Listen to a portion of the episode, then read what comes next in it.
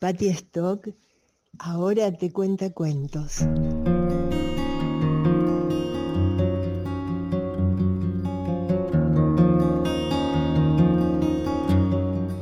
Patty Stock está contándote un cuento.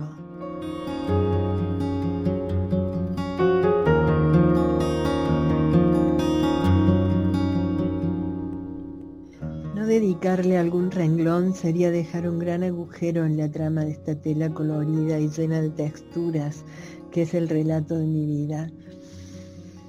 Aún no había terminado de desangrarme por Enrique, cruel final que me dejó esperándolo por siempre y lamentando todo y agradeciendo todo al mismo tiempo. Mis dos hermosos hijos, fruto de mi amor por él y vaya a saber qué sentimientos albergara él por mí en diferentes momentos. Y entonces sucedió. Era un domingo. Volvía de Buenos Aires de buscar al papá para que los chicos lo vieran. Había ido bien, lo habían visto y yo había reabierto mi herida sabiendo que nunca más estaría con ese hombre que había significado tanto, sabe Dios por qué. Decidí ir ese mismo día a ver a mi terapeuta floral. Las flores de Bach me ayudaban a crecer y a estabilizarme.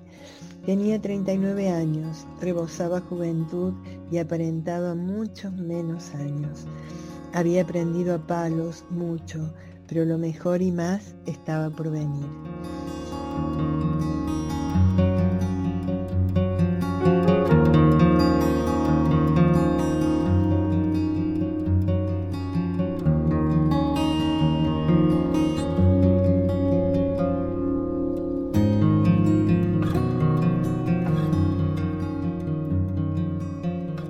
La puerta de la casa de Matilde y entonces abre un señor muy alto, delgado, con barbita de mago. No sabía entonces que esa era la barba de Mefistófeles. Me sorprendo y al mismo tiempo es como si un rayo me traspasara. Este hombre es para mí, se cruzó el pensamiento. Aunque nunca pude creer en el destino, estos destellos confirman algo, aunque no sé bien qué. Tenía un niño a cada lado mío. Entro, hablamos, intercambiamos mínima información acerca de quiénes éramos nosotros y qué hacíamos. Estaba ahí porque era discípulo de Matilde y aprendía el oficio de las flores. De por sí eso sonaba atractivo. Estaba ahí porque vivía en Río Cuarto y Matilde lo, lo alojaba. En algún momento fui atendida por ella y luego debía irme. Entonces, tan peligrosamente intrépida como había aprendido a ser, le di mi tarjeta y lo invité a pasar por mi consultorio de Córdoba en la ciudad al día siguiente. Y así estuvo, por cierto, y entonces profundizamos él era un devoto fundamentalista de Saibaba, gurú hindú que estaba de moda entre los terapeutas New Age y los nuevos holísticos que aparecían y entre los intelectuales humanistas. A mí me producía muchísima curiosidad. Y aquí estaba él, como si él mismo fuese Saibaba. Me arrastró su devoción y fanatismo y todo me enamoró como si un imán cósmico me hubiese tocado. Registro todo un primer tiempo de haber tocado el cielo, de creer que estaba conociendo el amor verdadero.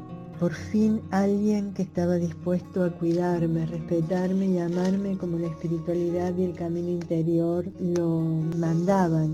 No podía pedir más. Mis hijos no eran obstáculos.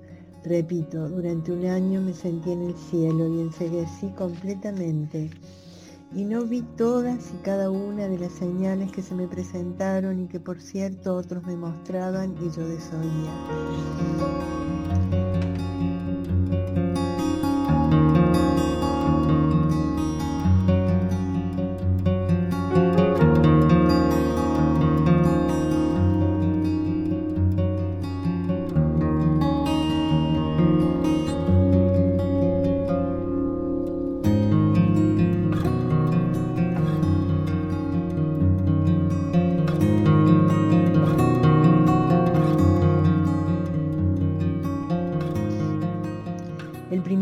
Comenzó separados.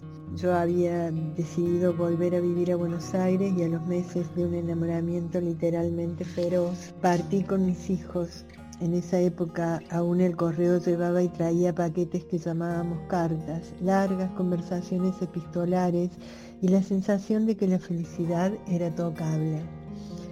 Luego él se mudó a Buenos Aires, llegó con dos bolsos sin avisar que no era solo una visita como las que realizaba a menudo. Me alegré, me alegré, aún no lo sé. Convivir en ese estado de gracia podía ser muy bueno o mortal como sucede casi siempre. Y al cumplir el año comencé a vivir en el más ardiente de los infiernos. En un momento hubo un intento de separarnos, pero la codependencia es una de las patologías más tóxicas y no nos dejó. Muy pronto volvimos al mismo ruedo y pasó otro año y pico, al cabo del cual un día me golpeó solo por contradecirlo en una decisión unilateral. Mi hijo de 14 años, casi 15, me liberó de sus patadas mientras estaba en el piso. Y allí no volví nunca más, aunque estuve casi dos meses más, casi fingiendo por miedo, impotencia, imposibilidad de resolver económicamente una mudanza con mis hijos. Y en este tiempo olvidé que era un depresivo con tres intentos de suicidio. Me había enterado que era un autoritario, machista y un abusador económico, en fin, ciega al principio, traspasada por la desilusión después, no vi nada, ni me di, ni me di cuenta, ni presté más atención. Solo quería irme y dejarlo, acabar con la fantasía de un gran amor eterno.